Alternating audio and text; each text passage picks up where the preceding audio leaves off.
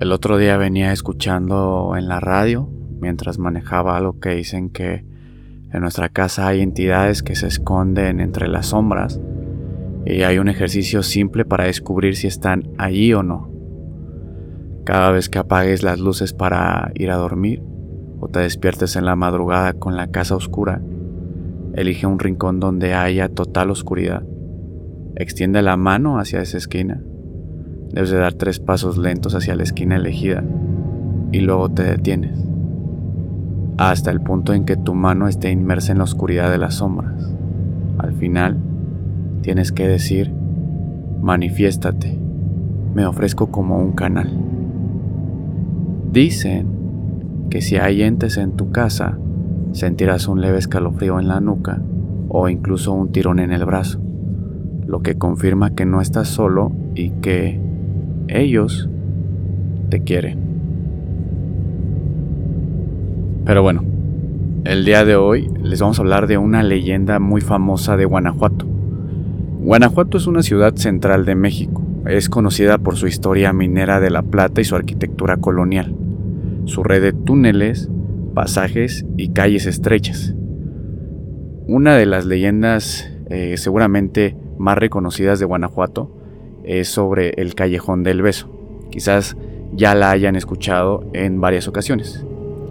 Pero hoy vamos a contarles una historia que de igual forma es muy famosa en Guanajuato. Sin más preámbulo, sean bienvenidos a la leyenda de los músicos que tocaron en el infierno.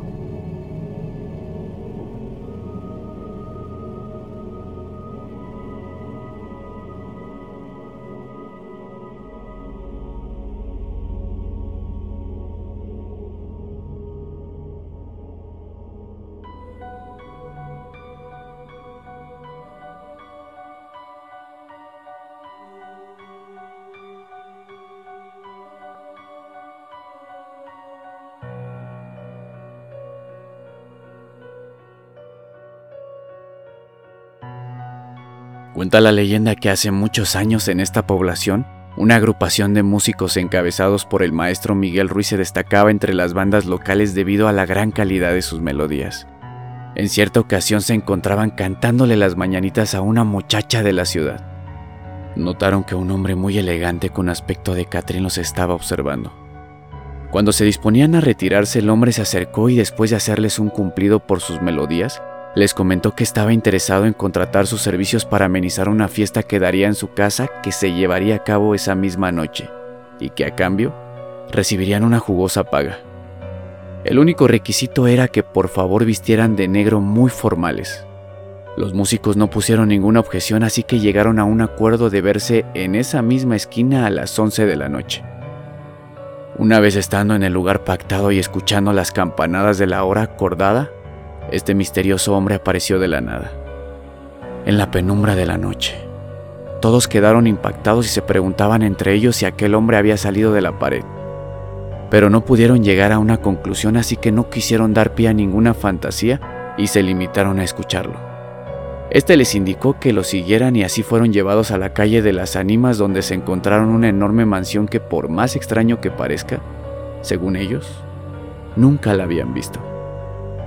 Al entrar a esta todo era de lujo, pero muy fúnebre. Estaba alumbrado tenuemente por velas. Aquel hombre desapareció en uno de los salones mientras los músicos tomaban asiento para esperar. Un momento más tarde un sirviente se acercó a ellos y les pidió que empezaran a tocar un vals, que eventualmente los invitados irían llegando. Así el maestro Miguel dio la instrucción de afinar instrumentos y fue entonces cuando las primeras notas se empezaron a escuchar. Mientras tanto, de uno de los salones oscuros salían parejas de invitados que bailaban al ritmo de la música. Poco a poco la solitaria mansión se convirtió en un concurrido lugar. Una vez pasados los minutos, la vista de los músicos se acostumbró a la oscuridad y al echar un vistazo a los invitados se quedaron aterrorizados, ya que en primera instancia se percataron de que aquellas personas estaban bailando sin tocar el piso, ya que estaban flotando y al verlos de manera más minuciosa, se dieron cuenta de que en lugar de pies tenían patas y pezuñas de animales, a la par de que sus ojos eran rojos que parecían estar encendidos como el fuego. Los músicos aterrorizados por la escena solo se miraban unos a otros con ese inmenso miedo que los hacía solo pensar en huir. A pesar de esto, los músicos hicieron un esfuerzo sobrehumano para seguir tocando. De pronto una mujer de las que bailaba se acercó a ellos y estos al contemplarla la reconocieron. La mujer respondía al nombre de Juanita. La conmoción fue aún mayor porque no podían entender cómo es que ella podía estar ahí. Era la hermana de uno de los músicos y había fallecido dos años atrás. La mujer se acerca a ellos y con una voz muy baja les dijo, ¿Qué hacen aquí? Váyanse. Aléjense lo más pronto que puedan. ¿Qué no lo saben? ¿No se han dado cuenta? Están en el infierno. En ese momento el grupo de músicos salió despavorido del lugar y a pesar de que sus instrumentos eran su único medio de trabajo no les importó dejarlos. Y a pesar de que pudieron volver a sus casas los músicos, días después se enfermaron y no pudieron sanar hasta varios meses después. Y así es como termina una de las grandes leyendas de Guanajuato, los músicos que tocaron en el infierno. Nuevamente les agradecemos por el tiempo que se dieron al descargar y escuchar este nuevo episodio. Mi nombre es Eduardo Ramírez y esto fue Leyendas Urbanas. Hasta la próxima.